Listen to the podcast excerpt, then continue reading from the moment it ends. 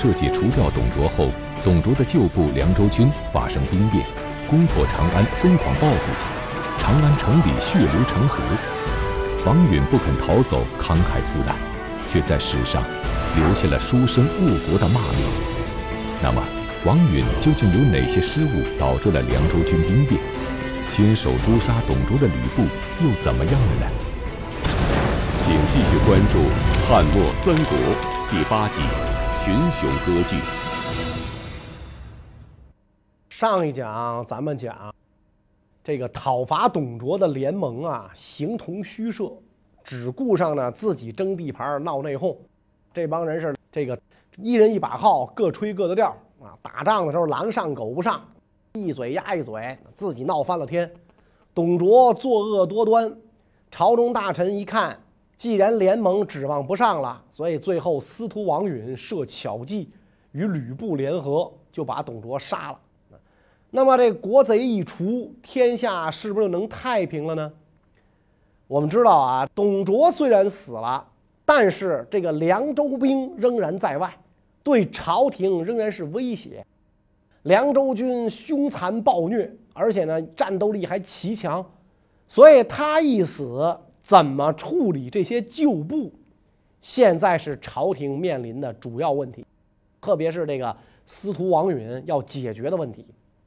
当时驻扎在长安以东、陕县一带的呢，是董卓凉州军的主力。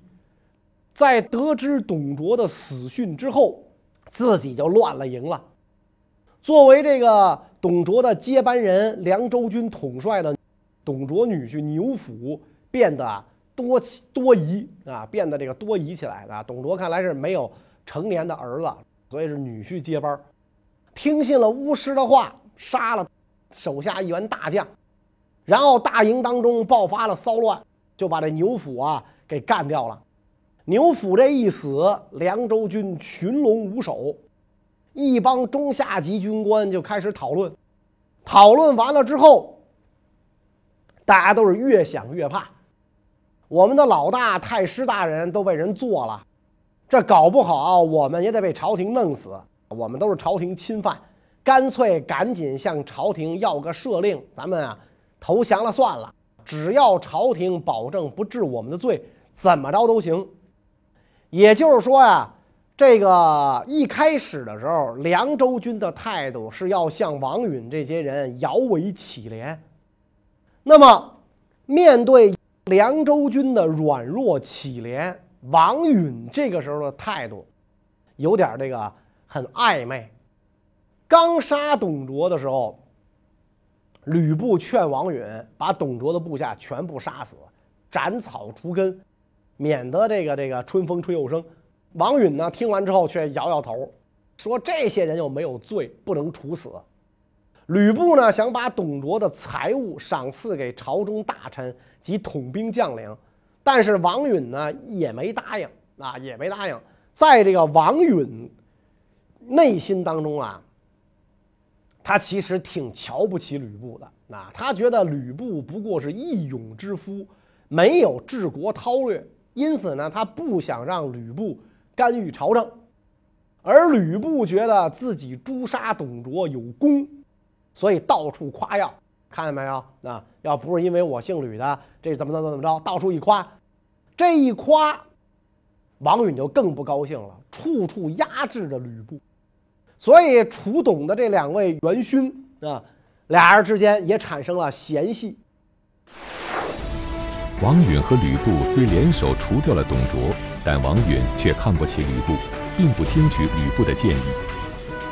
那么，面对威胁朝廷安危的凉州军，一向足智多谋的王允又会怎样处置呢？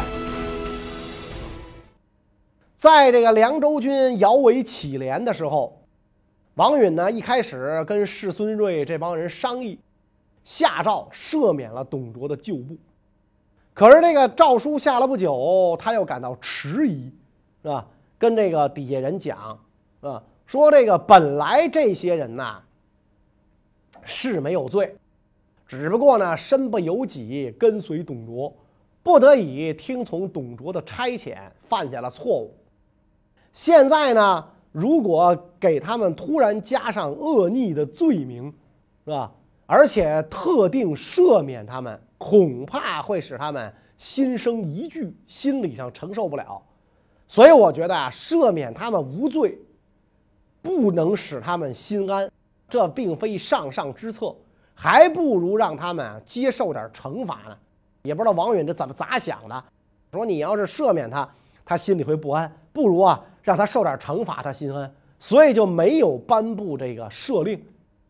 王允的这个态度让凉州军非常不满。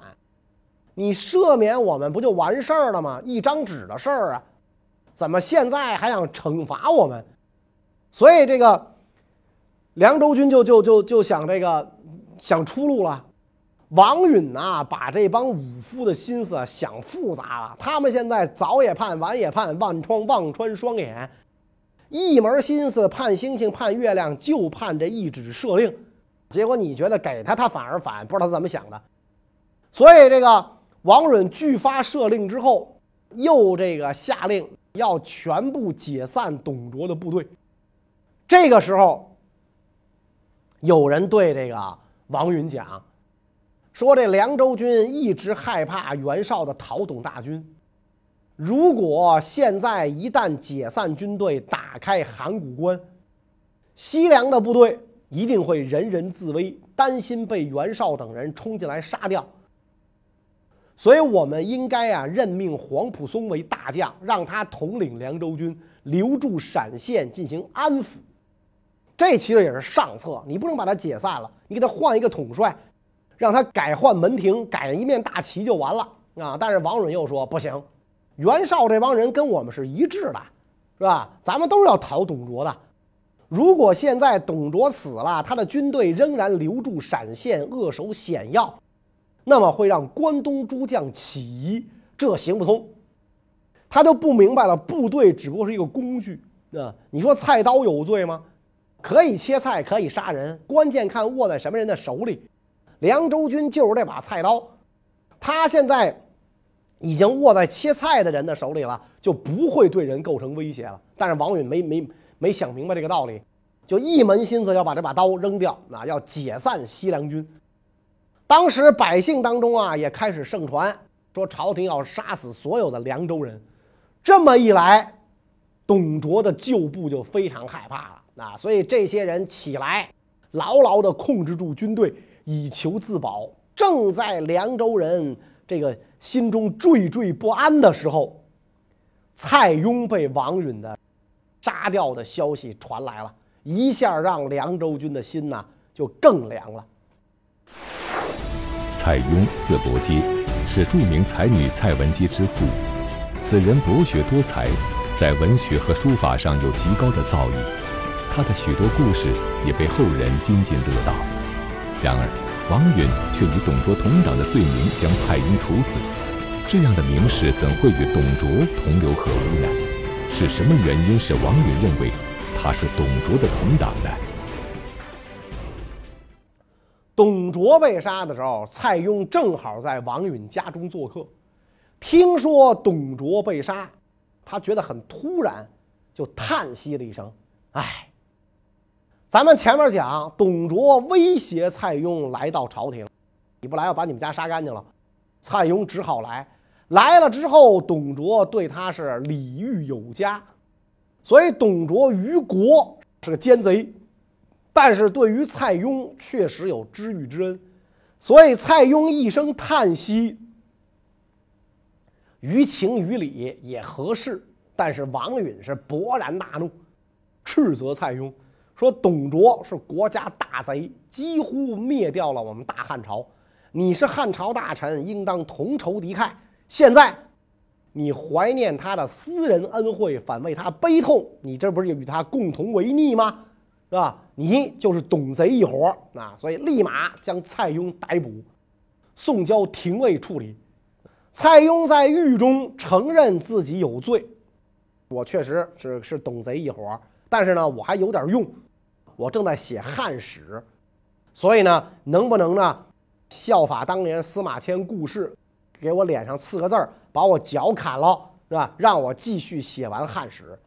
当时很多士大夫都同情蔡邕，设法营救，但是都没成功，是吧？当时的这个太尉就对王允讲说：“这个蔡邕、蔡伯喈是旷世奇才，而且呢，对咱大汉朝典章制度了解很多，应该让应当让他完成史书，这是一代大典。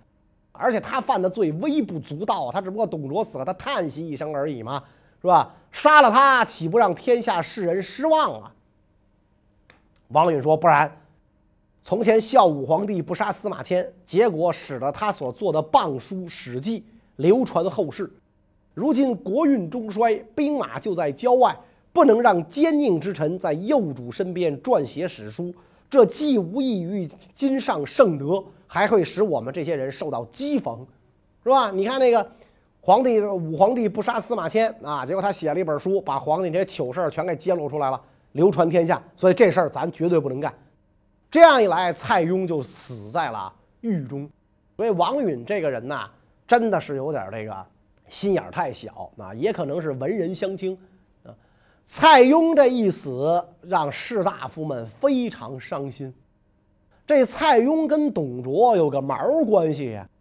你说他是董贼一党，对董卓曲意奉迎，你蔡邕不是你王允当初不也这样吗？而且这蔡邕一死，就更加让西凉军恐惧。西凉诸将相互传言，说蔡伯喈只是当年受过董太师的信任后代，就被牵连处死。而且呢，现在既不赦免我们，又要解散我们的军队。如果今天解散了军队，明天我们可能就会成为任凭宰杀的鱼肉了。当时这个凉州军的实力派，就是两员大将李傕、郭汜。蔡邕被杀的消息传来之后，李傕、郭汜感到很害怕，就派使者再往长安请求赦免。王允告诉凉州军来使说，一年之内不能发两次赦令，已经发了一次了，那不能再发，拒绝了他们的请求。李傕、郭汜害怕，不知如何是好啊。他们本来想解散军队，各回各家，各找各妈。就在此时，凉州军中的讨虏校尉贾诩站了出来。贾诩说了：“现如今你们大家伙要是放弃军队，孤身逃命，朝廷弄个亭长就能把你都把你们都抓了啊！来个这个派出所所长就把你们都干了。不如大家齐心合力，向西攻打长安，为董太师报仇。”这事儿要成了，我们可以拥戴皇帝，号令天下；要是不成，再跑路也不晚。鱼死网破，先拼他一家伙。李觉等人一听，好主意，先干票大了再说，大不了失败了再跑路，先不着急。于是，在一起宣誓结盟，率领数千兵马，昼夜兼程向长安进发。面对来势汹汹的凉州军，变得刚愎自用的王允，能否理智地判断此时的形势呢？他又将如何处理这次兵变呢？消息传到长安，王允呢一听，怎么着？李傕、郭汜反了是吧？就召见凉州一带的这个民间领袖，让他们去会见李傕，那解释误会。按说这是你求人的事儿。你求人得有求人的样儿吧，可是王允在这个召见这个凉州领袖的时候，怎么说话呢？说你们这些潼关以东的鼠辈想要干什么呀？啊，你去把他们叫来。因此，这些凉州领袖见到李傕、郭汜，不但没有给王允说好话，反而催促李郭迅速行动。王允太不拿咱凉州人当人了，你可得给咱老乡争口气，弄死这小子。所以李郭二人沿途召集旧部，出发的时候数千人，兵马到达长安已有十余万众，与董卓旧部会合，一起就包围了长安。长安城墙高大，无法进攻，但是围城到了第八天的时候，这个吕布属下的一部分士兵叛变，引导李郭的部队入城。所以李傕放纵士兵大肆强掠，吕布跟那个李傕等人在城中巷战不胜，率数百名骑兵把这个董卓的头颅啊挂在马鞍上突围而走。啊，当他在这个长安城青锁门外停马，碰到王允，就招呼王允跟他一起走。王允说了：“若蒙社稷之灵，上安国家，吾之愿也。如其不获，则奉身以死之。朝廷幼少，是我而已。临难苟免，吾不忍也。努力谢关东诸公，勤以国家为念。如果能得到列祖列宗保佑，国家平安，这当然是我最大的愿望。如果此愿不能实现，那我为愿意为之献出生命。”当今天子幼小，只能依仗着我。如果遇到危险，我自己逃命，我不忍心这样做。希望将军你出城之后，勉励关东诸将，把皇上和国家大局放在心上。所以这个吕布就一听这话，那行了，您为皇帝尽节吧，我颠了，那上马就跑了。他这一走，李傕多嗣率领大军驻扎在南宫邺门。展开复仇，官吏百姓被杀了一万多人，尸体散乱堆满街道。王允扶着皇上逃上宣平门躲避战乱，李傕等人在城下伏地叩头，必定这个天子不敢加害。汉献帝当时也就十几岁的年纪，初中生，壮着胆子对李傕等人说：“你们放纵士兵，到底想干什么呀？”李傕等人就说了：“董太师忠于陛下，无故被吕布杀害。我们现在只想为太师报仇，并不敢做叛逆之事。待此事了结之后，我们情愿上廷尉领受罪责。”然后，这个李傕等人把宣平门城楼是团团围住，一致要求司徒王允出面，问太师董卓有什么罪？你为什么要杀他？王允被逼无奈，而且又是。一看事已至此，这事儿确实我干的。好汉做事好汉当，我得出来扛大个来。那就走下楼来和李傕、郭汜等人见面。一出来就被凉州军给捆了。随后，这个献帝就被李傕、郭汜这些人控制住了。几天之后，又把王允杀害，而且把他的尸体拖到闹市示众。当时都没有人敢去给王允收尸啊。那王允的妻儿老小也都被杀害了。王允性格刚直方正，嫉恶如仇，但在楚董之后志得意满，处事不当，引发兵祸。但他勇于担当，慷慨赴难。而同为楚董元勋的吕布，在长安失陷后，董卓旧部会轻易放过他吗？他又将在乱世中扮演什么样的角色呢？再说这吕布，长安城中被这个西凉军击败之后，吕布带着自己的并州兵途经武关到南阳来投奔袁术。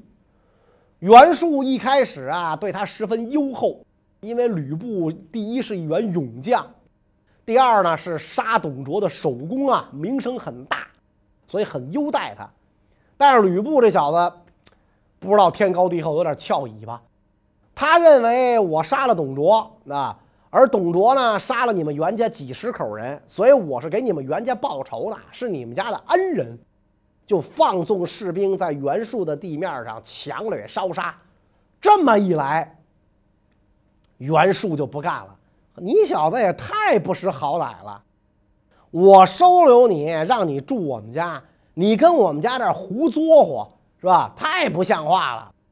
吕布察觉出来袁术的不高兴，心里也很不安，害怕袁术啊会对付自己，于是呢就离开了袁术，去河内投奔张扬啊。李傕、郭汜这个时候悬赏捉拿吕布，形势很紧。吕布怕这个张扬啊罩不住自己，就改投了袁绍。但是呢，到了袁绍这儿，吕布的这个作为，外甥打灯笼是照旧。部下将士还是那么凶横强暴，惹得袁绍也很生气。我们这小庙容不下您这大神，您呐，赶紧走路吧。吕布只好再度依附于张扬。王允除掉了董卓，但是呢，因为善后，不当，使得天子重新被西凉军造反，那西凉军控制，而且呢，利民遭难啊。所以有人说啊，这个书生啊，真是一事无成。这王允实在是个罪人啊。那么前面咱不是讲过有个讨董联盟吗？这帮人这时候干嘛呢？干嘛不趁着董卓被这个被杀，西凉军群龙无首，展开进攻呢？那这帮人这个时候干嘛呢？前面咱讲过，董卓立的汉献帝袁绍这帮人不承认，而且袁绍是铁嘴钢牙铜舌头，一口咬定献帝不是灵帝的儿子。不管这个朝廷在洛阳也好，在长安也罢，他概不听命。盟主都这样，你想这联盟里的其他人就更不拿皇帝当回事儿了。除了孙坚和董卓打了几仗，剩下的人呐都只顾得上自己争地盘而这个时候的义军盟主袁绍，跟这个公孙瓒为了争冀州是打得不可开交。袁绍呢跟自己的兄弟袁术矛盾也很深。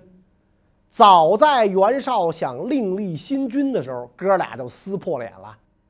孙坚，咱们前面讲过，打董卓的时候呢，袁绍派人袭击孙坚的根据地，而孙坚跟袁术俩人走得近，所以袁绍的这些行为让袁术很不满意。后来公孙瓒又跟袁术搞在一起，所以这二袁之间的矛盾就更大了。那么你勾结我的敌人，我怎么办？我就也得勾结你的敌人，不是？所以袁绍就来勾结刘表。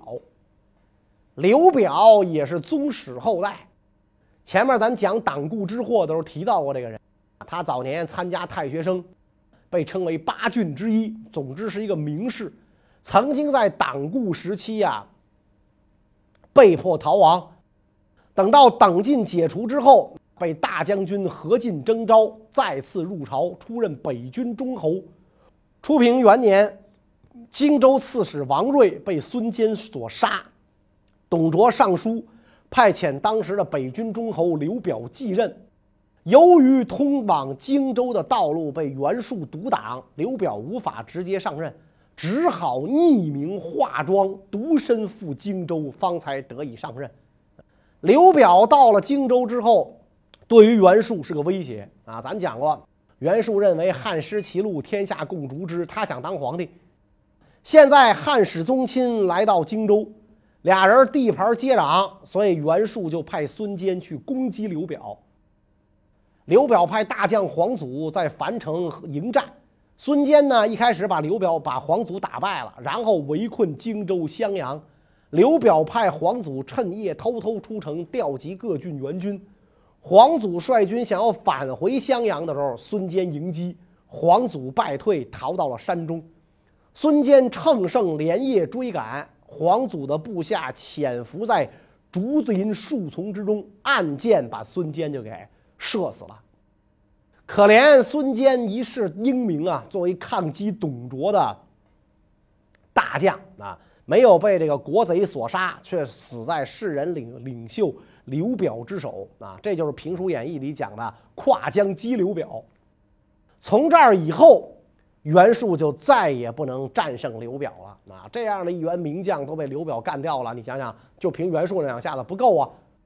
这样，刘表就成了荆州的土皇帝，礼兵襄阳，以观时变。